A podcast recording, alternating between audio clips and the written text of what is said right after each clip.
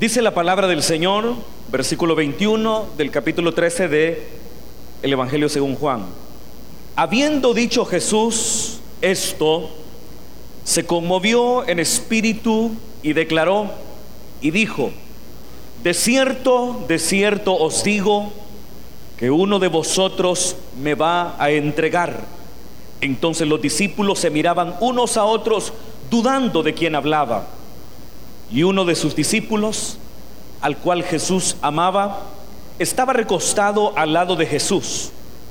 A este pues hizo señas Simón Pedro para que preguntase quién era aquel de quien hablaba.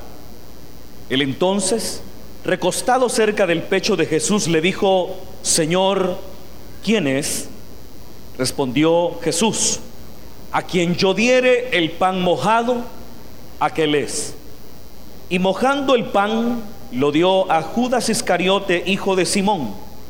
Y después del bocado, Satanás entró en él. Entonces Jesús le dijo, lo que vas a hacer, hazlo más pronto. Pero ninguno de los que estaban a la mesa entendió por qué le dijo esto, porque algunos pensaban, puesto que Judas tenía la bolsa, que Jesús le decía, compra lo que necesitamos para la fiesta o que diese algo a los pobres. Amén. Hermanos, el título de del sermón de esta noche es Lecciones de la vida del discípulo amado lecciones de la vida del discípulo amado. Cuando nosotros hermanos abrimos los evangelios, no podemos evitar notar cómo el Señor Jesús, al inicio de su ministerio, después de haber sido bautizado por Juan, él escogió a unos hombres para que éstos se convirtieran en sus aprendices y en sus discípulos. Y en los sinópticos, es decir, en Mateo, en Marcos y en Lucas, nosotros encontramos en repetidas ocasiones en estos evangelios la lista de los nombres de cada uno de estos discípulos. Conocemos por esa lista a, Pedro, a Santiago, a Juan, a Bartolomé, que es llamado Zebedeo en el Evangelio según Juan. Y así vamos eh, conociendo los nombres de los discípulos del Señor Jesús. Y en el Evangelio de Juan, si bien es cierto, no encontramos una lista de discípulos como la que encontramos en los Evangelios sinópticos, no obstante hay relatos en los que el escritor del cuarto Evangelio nos está dando los nombres de esos hombres que se convirtieron en aprendices del Señor Jesús. Sin embargo, es exclusivamente en el Evangelio según Juan, cuando nosotros encontramos la figura de un discípulo completamente anónimo, un discípulo que el escritor del cuarto Evangelio no nos dice cuál es su nombre, no nos revela su identidad. Un discípulo que solamente aparece en el cuarto evangelio, es decir, el evangelio según Juan. Y al discípulo al cual me refiero es al que el escritor del cuarto evangelio llama el discípulo amado o el discípulo que amaba el Señor Jesús. Si a nosotros, hermanos, nos preguntaran quién es el discípulo amado, nosotros no tendríamos problemas en responder de manera inmediata, el discípulo amado es Juan el hermano de Jacobo y el hijo de Zebedeo. Y prácticamente, hermano, la identificación del discípulo amado con Juan, uno de los tres discípulos más cercanos al Señor Jesús, es una identificación que ha estado presente en el cristianismo desde el siglo segundo de la era cristiana. Entonces, la identificación del discípulo amado con Juan es una identificación muy antigua. Solo póngase a pensar que estamos hablando del segundo siglo de la era cristiana. Es a partir del segundo siglo de la era cristiana cuando encontramos la primer referencia al discípulo amado identificándolo como Juan, el hijo de Zebedeo. Sin embargo, si nosotros buscamos la evidencia en el cuarto evangelio, no hay absolutamente nada en el cuarto evangelio que diga decisivamente que el discípulo amado es Juan, el hijo de Zebedeo. Sobre todo cuando nosotros leemos cuáles eran las características de vida del discípulo amado. Cuando nosotros leemos, y eso usted lo puede hacer en su casa detenidamente, cuando nosotros leemos acerca de el discípulo amado, vamos a darnos cuenta por un lado que es un discípulo prácticamente perfecto. Todas las referencias que el escritor del cuarto evangelio hace al discípulo amado son referencias en las que se hace evidente que el discípulo amado es un hombre prácticamente perfecto, nunca está fuera de lugar, siempre está donde se supone que un verdadero discípulo debería estar y un elemento importante nunca es reprendido por el Señor Jesús. No había por qué reprenderlo porque en los relatos del cuarto evangelio acerca del discípulo amado, él prácticamente no comete ni un tan solo error sino que todo lo que hace el discípulo amado es básicamente todo lo que debería hacer un discípulo ideal. Eso por un lado, es un hombre eh, impecable, es un hombre impecable, es un hombre, estoy hablando del discípulo amado, con un corazón muy tierno. Cuando usted lee los relatos del cuarto evangelio acerca del discípulo amado, inmediatamente usted lo identifica con un hombre muy afable, con un hombre apacible y con un hombre muy tierno de corazón. ¿O no es verdad, hermanos? De hecho, la figura de él recostado en el costado del Señor es una figura recurrente del discípulo amado. Pero pensemos en Juan, el hijo de Zebedeo, el hermano de Jacobo, el fiel acompañante de este último y también de Simón Pedro. Cuando nosotros estudiamos lo que los sinópticos nos dicen acerca de Juan, el hijo de Zebedeo, vamos a darnos cuenta que prácticamente es un hombre que no se parece en absoluto al discípulo amado del Evangelio según Juan.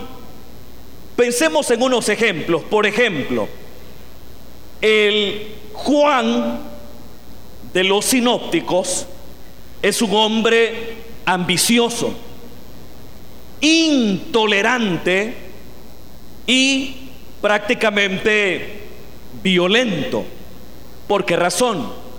En el caso de lo ambicioso, hay un texto bíblico en donde se nos dice que él junto con su hermano Jacobo llegaron delante del Señor Jesús para pedirle algo.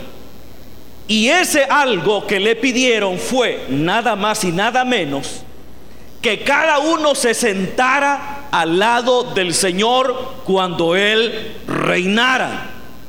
Ellos hasta ese momento no habían entendido lo que significaba el reino de Dios cuando Jesús lo enseñaba.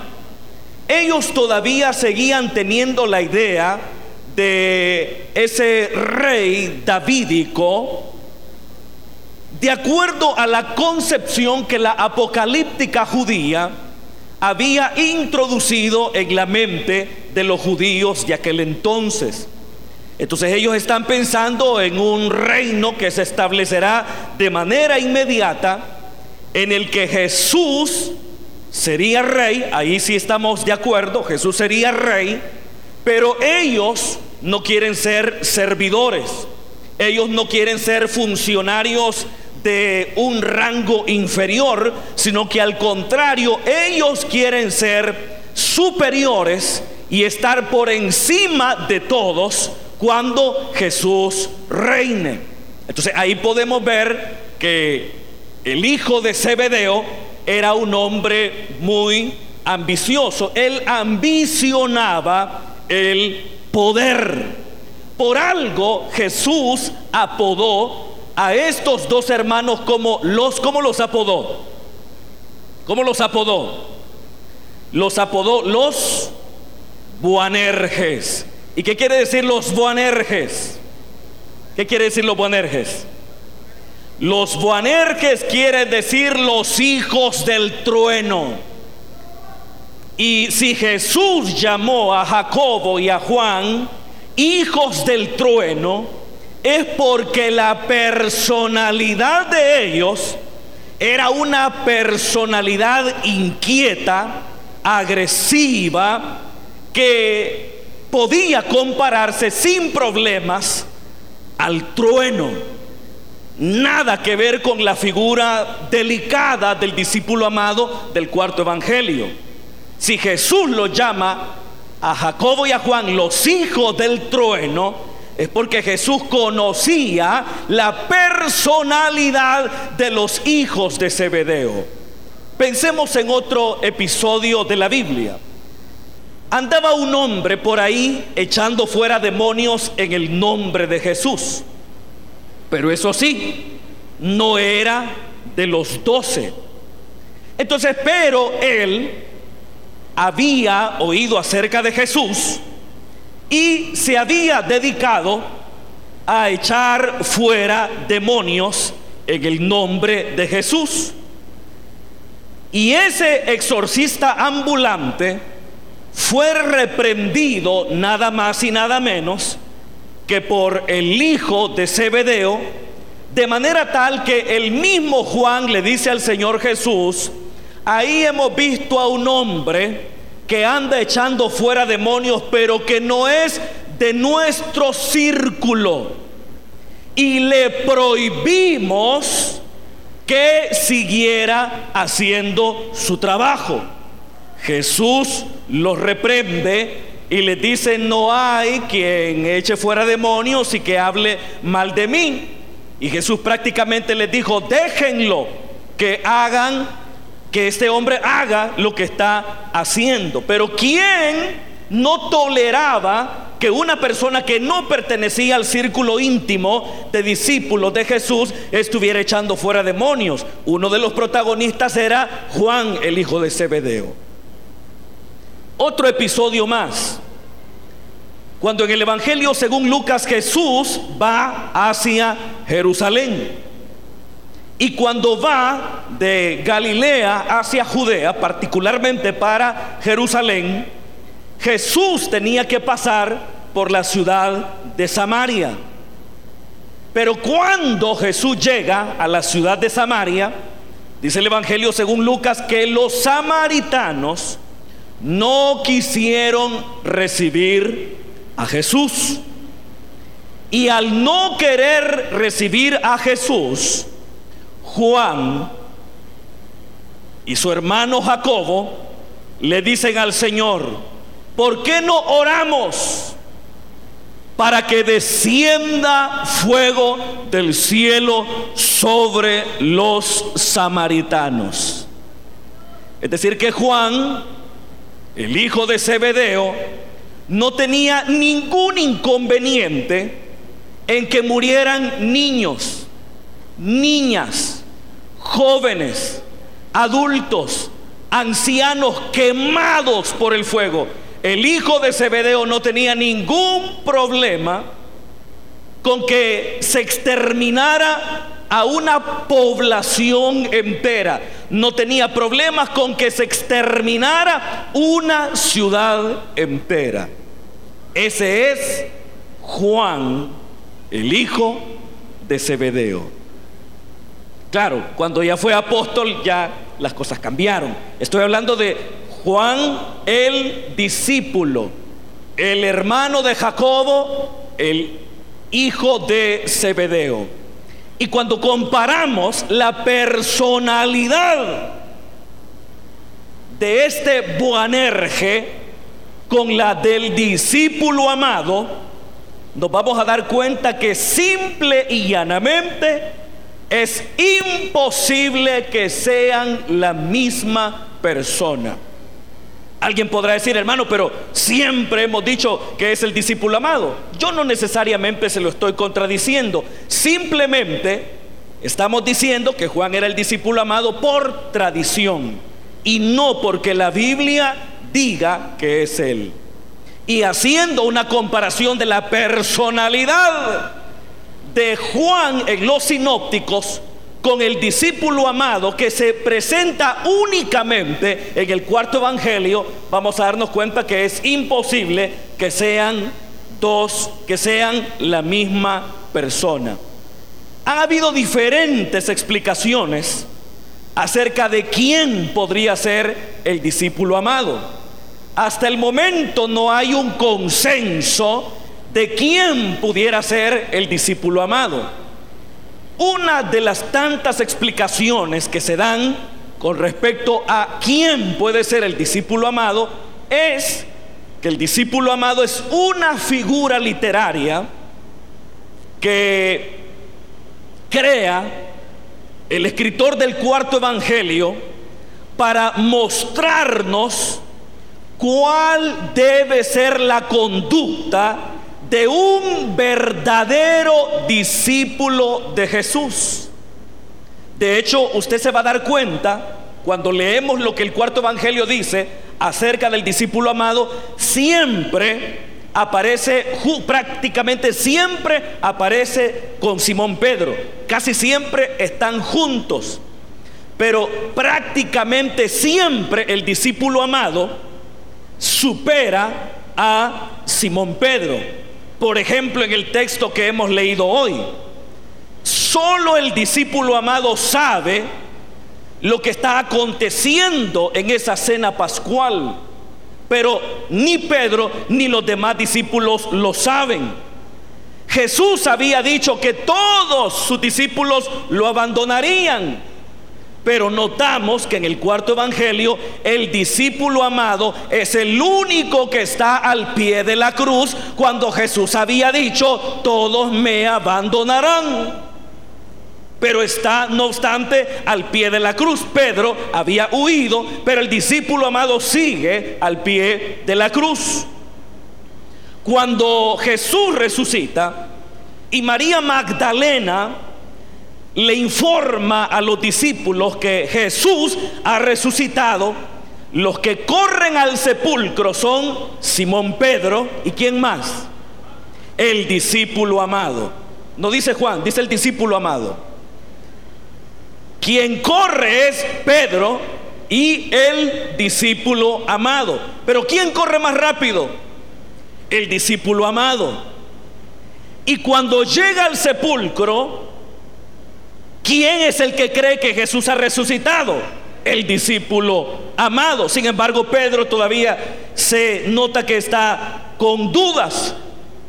Cuando están pescando en la barca y Jesús se presenta a la orilla del lago, Jesús está en la orilla y Pedro y el discípulo amado están en la barca. Y Jesús está a lo lejos. Pero ¿quién es el que reconoce a Jesús que está a la distancia? ¿Pedro o el discípulo amado? Quien lo reconoce es el discípulo amado. Entonces ese es otro elemento literario que deberá ser tenido en cuenta a la hora de estudiar la figura del discípulo amado. Siempre aparece con Pedro y prácticamente superándolo. Casi siempre. Pero bien, yo quiero que en esta ocasión veamos estos, partiendo de este texto de la palabra, una característica o algunos elementos de la vida del discípulo amado. No voy a decir Juan porque la Biblia no dice que es Juan. Voy a decir lo que la Biblia sí dice, el discípulo amado. Lo que aprendemos, lo que notamos del discípulo amado, por cierto, en este capítulo 13, es la primera vez que se menciona al discípulo amado. Jesús está comiendo con sus discípulos, pero llega un momento en la cena cuando Jesús se conmueve. Eso es lo que dice el versículo 21. Jesús se conmovió en espíritu y declaró y dijo, de cierto, de cierto os digo que uno de vosotros me va a entregar. Entonces los discípulos se miraban unos a otros dudando de quién hablaba. Y uno de sus discípulos, versículo 23, al cual Jesús amaba, estaba recostado a dónde? ¿Al lado de quién? al lado de Jesús. ¿En qué momento? En un momento en el que Jesús está conmocionado.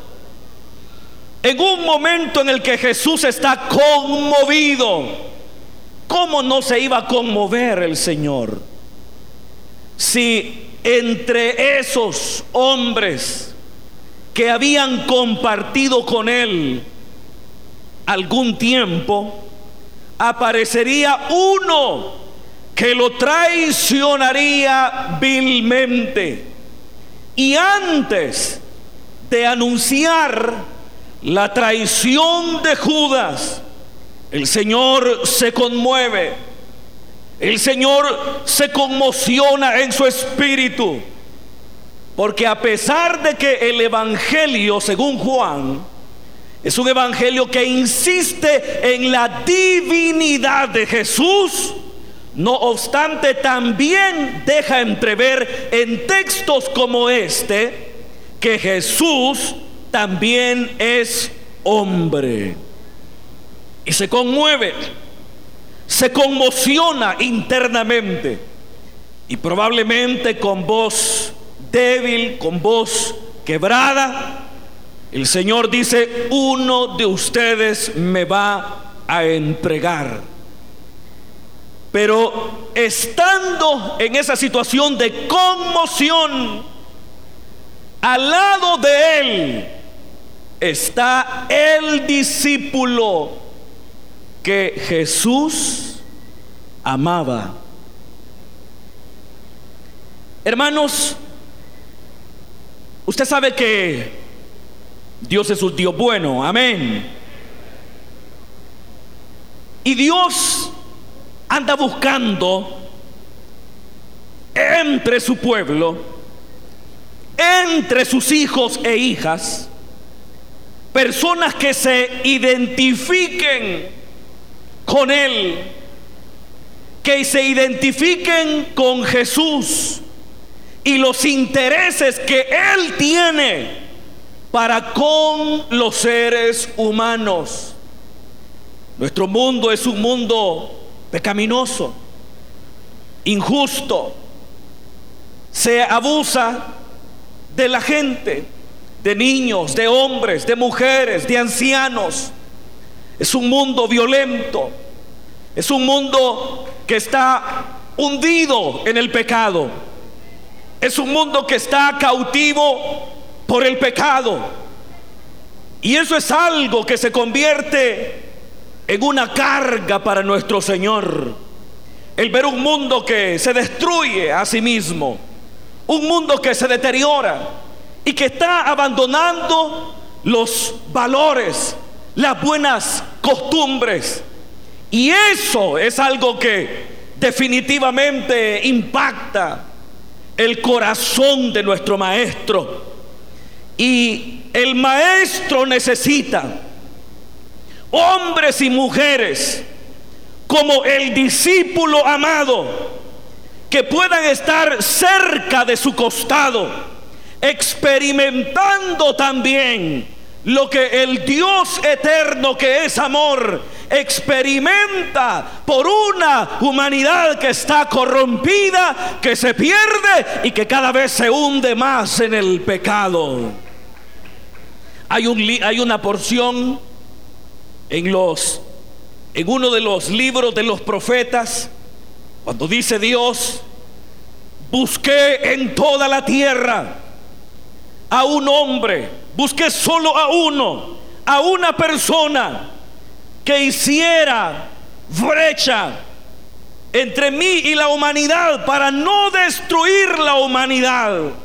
Pero dice el Señor, pero no encontré a ni uno solo. Es decir, que está diciendo Dios. Dios está diciendo en ese texto profético que está cansado de la maldad de la sociedad de esa época, que está conmocionado por la maldad de los seres humanos en esa época. Y Dios está diciendo que tendrá que básicamente destruirles por cuanto la humanidad de esa época se ha corrompido. Pero Dios, que como dice el libro de Ezequiel, no desea la muerte del que muere, no quiere destruirlos, no los quiere destruir, al contrario, quiere salvarlos.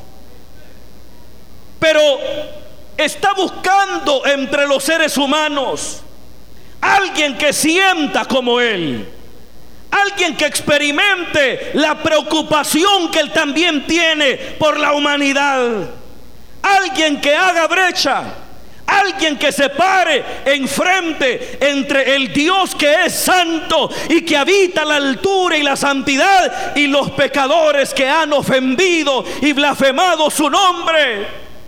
Sin embargo, Dios dice a través de su profeta, no encontré a ni uno solo a ni uno solo. Hermano, Dios quiere compartir el pesar que tiene por la humanidad con cada uno de nosotros. ¿Me escucha, hermano? Dios quiere compartir su pesar. Dios quiere poner su carga sobre nosotros. La carga por los perdidos. La carga por un mundo que se pierde Dios quiere compartirla con nosotros, que seamos instrumentos en las manos de Dios, que estén encendidos por la pasión de Dios, que estén eh, encendidos por la pasión, por la conversión del perdido y que puedan experimentar tan cerca el sentir de nuestro Dios, como tan cerca experimentó la conmoción de espíritu el discípulo amado que se encontraba en el costado del Señor. ¿Me escuchan hermanos? Él quería que lo experimentaran.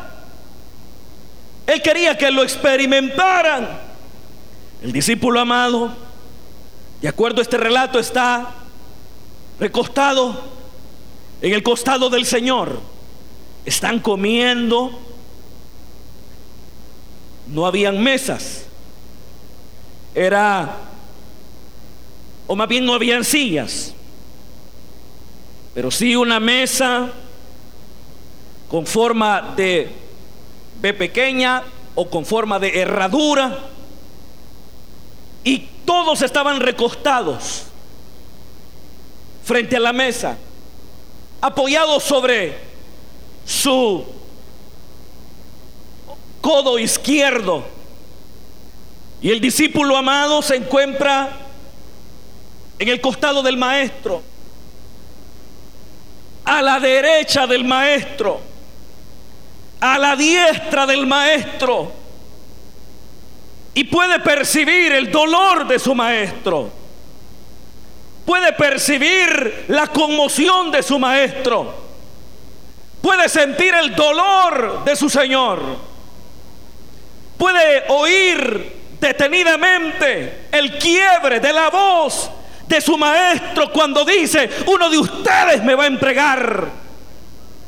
Y un buen discípulo es aquel que está tan cerca de su maestro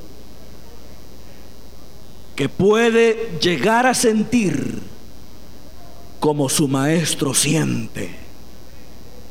¿Cuánto me están escuchando esta noche? Y que puede llegar a sentir como su maestro siente y que no puede estar inmóvil, inactivo, cuando experimenta lo que su maestro siente, estando en escena, en esa escena, después que Jesús dijo, uno de ustedes me va a entregar, dice la Biblia, que todos los discípulos se miraban unos a otros. Mire hermano, qué interesante. Se miraban unos a otros dudando de quién hablaba. Y, se miraban, ¿será este? ¿Será aquel? ¿Será el otro?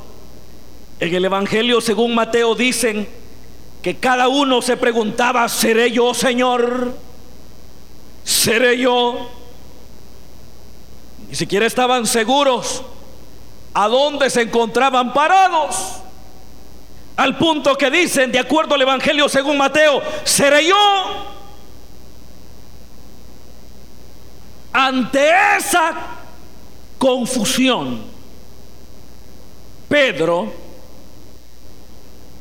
le hace señas al discípulo amado que se encuentra muy cerca del maestro y le hizo señas de manera tal que el discípulo amado entiende que lo que Pedro quiere es que él le pregunte la identidad del traidor. Le entiende el discípulo amado y le dice al Señor quién es. Está muy cerca de su maestro y le dice, Señor, ¿quién es? Y Jesús le dijo, a quien yo diere el pan mojado, aquel es. Pero fíjese, esas palabras solo las escuchó el discípulo amado. Y nadie más. Porque él estaba lo suficientemente cerca de su maestro como para poder oír su voz. Y dice que acto seguido el Señor moja el pan y se lo da a Judas. Satán entra en él, en Judas, y Jesús lo dijo, lo que vas a hacer, hazlo más pronto. Y se fue. Y el único que sabía lo que estaba pasando era el discípulo amado. Ni Pedro, ni Natanael, ni Jacobo, ni Judas Tadeo, ninguno sabía lo que estaba pasando, excepto el discípulo amado. Al contrario, todos los demás pensaban que como Judas tenía la bolsa del dinero. Lo que creían era que Jesús les había le había dado instrucciones de comprar lo que necesitaban o de probablemente dar un poco de dinero a las personas pobres, que al parecer era una costumbre en el discipulado ayudar a las personas pobres. Pero no era absolutamente nada de eso. Ellos estaban confundidos, eran discípulos, pero confusos. No entienden lo que están no entienden lo que está pasando. Pero sí hay uno en ese grupo que entiende lo que ocurre. Y el único que lo entiende es el que está cerca del Señor. Y esa cercanía le permite oír la voz de su Señor. Algunas veces nosotros somos como los discípulos de este texto, que andamos como confundidos por la vida, que andamos como desorientados por la vida y como dejando que los días transcurran sin mayor sobresalto. Y en algunas ocasiones, conociendo al Señor, simplemente dejamos que los días transcurran. Y Dios teniendo tantos planes para la humanidad y teniendo tantos planes para con nosotros, no los oímos, no los conocemos, porque no hemos cultivado esa relación cercana con el Señor, hermano. Algunos de nosotros venimos a orar hasta que venimos aquí a la iglesia, hermano. Y de vez en cuando que oramos cuando comemos pero no cultivamos esa relación con Dios. No anhelamos, no amamos estar en el secreto de Dios. Es así como el profeta Jeremías llama el estar en la presencia de Dios, estar en el secreto de Dios. Y cuando estamos en el secreto de Dios, oímos la voz de Dios. Y oyendo la voz de Dios, nos convertimos en instrumentos útiles para hablar proféticamente a este mundo que necesita el poder restaurador de Jesucristo. Eso decía el profeta Jeremías, Dios a través del profeta Jeremías y hablando de los falsos profetas. Jeremías, hablando en nombre del Señor, decía de los falsos profetas, si esos falsos profetas hubieran estado en mi secreto, hubieran oído mi voz, y al haber oído mi voz, hubieran hecho conocer a mi pueblo mis palabras y mi pueblo se hubiera convertido de su mal camino. Pero ¿quiénes serían los que en la sociedad judía de la época del profeta iban a marcar la diferencia? Aquellos que estaban en el secreto de Dios, aquellos que oían claramente la voz de su Dios por cuanto estaban en el secreto con Él. Y en este caso es solo el discípulo amado quien comparte esa cercanía con Jesús, quien comparte esa relación íntima de maestro a discípulo con el Señor Jesús, que puede comprender lo que ocurre, que sabe muy bien lo que está pasando por una simple razón, porque oye la voz del Señor. ¿Me está oyendo, hermano? Porque oye la voz de Dios hablándole. ¿Cuándo fue la última vez que usted oyó la voz de Dios? No a través de una predicación, sino que en una circunstancia usted oyó a Dios hablándole. Estaba orando y de pronto oye la voz. que le muestra el camino, que le instruye acerca de qué deberá hacer en la situación concreta que está viviendo. Incluso cuando oramos tenemos que aprender a guardar silencio. ¿Me oye, hermano? Tiene que aprender a guardar silencio. Yo me acuerdo cuando estaba recién convertido. En la iglesia donde me congregaba, nos reuníamos a orar,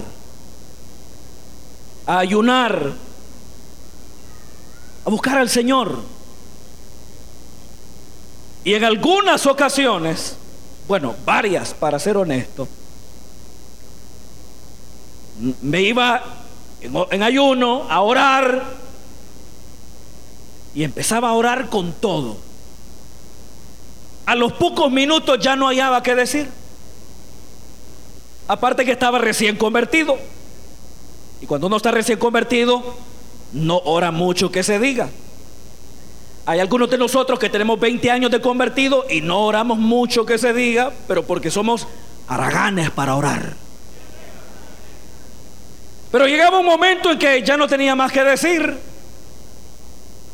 ¿Y ahora qué digo? Y encima aguantando hambre, hermano.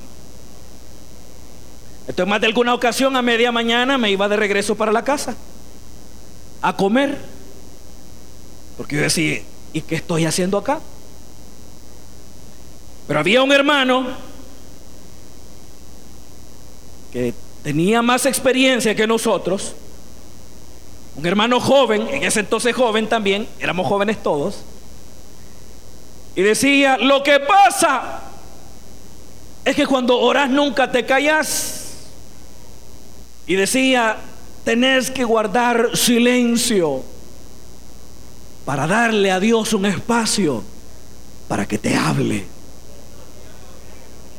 Y algunas veces eso tenemos que hacer en el secreto de Dios. Hablar con nuestro Señor, pero también dejar un espacio para darle a Él la oportunidad que nos guíe, que nos hable. ¿Me está escuchando, hermano? Y ahí está el hombre que está cercano al maestro. Es el que conoce el significado de las palabras del maestro no las malinterpreta, las entiende muy bien. Pero ese entendimiento de las palabras pronunciadas del maestro estaba estrechamente ligado a la cercanía que tenía con él. Algunas veces oímos nosotros predicaciones y tal vez ni tuvieron ninguna profundización teológica. Fueron predicaciones probablemente sencillas o relativamente sencillas, pero su entendimiento quedó sin fruto. No entendió lo que una palabra, una predicación quiso decir. ¿No será que esa falta de entendimiento de la palabra pronunciada del maestro es porque hace falta tener la cercanía al maestro que era característica del discípulo amado? Porque eso es importante para poder entender la palabra. También es importante que tengamos contacto con Dios que tengamos una relación bien estrecha con Él. Y así aprendemos a oír la voz de nuestro pastor. Aprendemos a entender las palabras de nuestro pastor y nuestro Señor. Aprendemos a discernir los tiempos. Aprendemos a entender, aunque sea de manera modesta, algunas circunstancias que de otra manera no entenderíamos. Y ahí está. ¿Quién es? Y Jesús le responde. Y él oye y entiende. mientras los otros están confusos. La pregunta es, ¿de cuáles somos nosotros? ¿Me está oyendo, hermano? ¿De cuáles somos nosotros? ¿De los discípulos que andan confundidos por la vida? ¿De los creyentes que andan saltando de iglesia en iglesia? Buscando quien les profetice en la calle? ¿Que nunca entienden nada? ¿Que siempre están perdidos, desorientados? Que son movidos por cualquier viento de doctrina. Son como niños fluctuantes, llevados de allá para acá. O somos de aquellos que estamos en una relación tan estrecha como la relación que el discípulo amado tenía con su maestro y que le permite percibir el sentir del maestro, el dolor del maestro, la preocupación del maestro y que al mismo tiempo le permite tener esa claridad y esa lucidez que le permite entender sin problemas la palabra dicha por el maestro. Que Dios nos ayude. Amén, hermanos. ¿Cuántos quieren ser como el discípulo amado? Ahí está el ejemplo. Para eso Dios nos lo dejó en su palabra. El discípulo amado es el discípulo ideal. El que está donde siempre se supone que debe estar un buen discípulo. El que siempre está ubicado y cerca de su Señor. Amén. Vamos a orar en esta noche y vamos a dar gracias a Dios. Padre que estás en los cielos, te damos gracias en esta noche, porque a través de tu palabra y la figura de este discípulo amado, tú nos enseñas la importancia de estar cerca de ti, Señor. Señor, si hemos descuidado nuestra relación contigo, te pedimos, Señor, en esta noche que nos perdones. Hable con el Señor ahí donde se encuentra mi hermano, mi hermana. Y dígale, Señor, si me he alejado de tu secreto, si me he alejado de tu comunión íntima, yo te pido que me perdones. Yo te pido que me ayudes a volver a ti. Señor, ayúdanos. Si hemos perdido el interés en el habitar en tu presencia continuamente, Señor, obra poderosamente en nuestras vidas por medio de esta palabra y de tu Espíritu Santo, para que al igual que este discípulo, podamos estar siempre muy cerca de ti, Señor. Mientras todos estamos orando esta esta noche,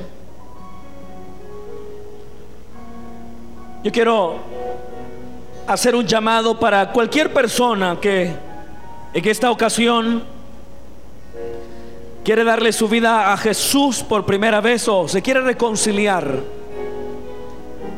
yo le pido que levante su mano ahí donde está. Si hubiese alguien que nunca se ha entregado a Jesús, sabe que está lejos del Señor, sabe que se ha apartado del Señor y que ha vivido al margen de su voluntad toda su vida, esta noche es una buena noche para que nosotros podamos volvernos a Él.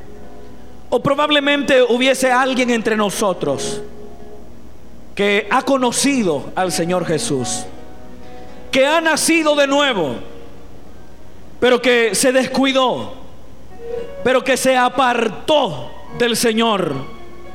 Yo le invito para que venga hoy al Señor. Dios le bendiga a esta pareja de jóvenes que vienen hoy. Gloria a Dios. ¿Hubiese alguien más que se quiera reconciliar con Jesús? La iglesia está orando. La iglesia está orando al Señor. Una manera de poder mostrar esa actitud del discípulo amado es orar por la conversión de los perdidos en momentos como el de esto en minuto. Todos están orando, pero si hubiese alguien que se quiere reconciliar con el Señor o quiere darle su vida a Jesús por primera vez, levante su mano y diga, yo quiero entregarme a Jesús. Yo me quiero reconciliar hoy con Él. Aleluya. Si no hay nadie más, entonces vamos a... Aquí viene un joven más. Allá viene un caballero que levanta la mano también. Dios le bendiga. Venga hoy. Si el Espíritu Santo está tocando su corazón. Aquí viene otro caballero. Dios le bendiga.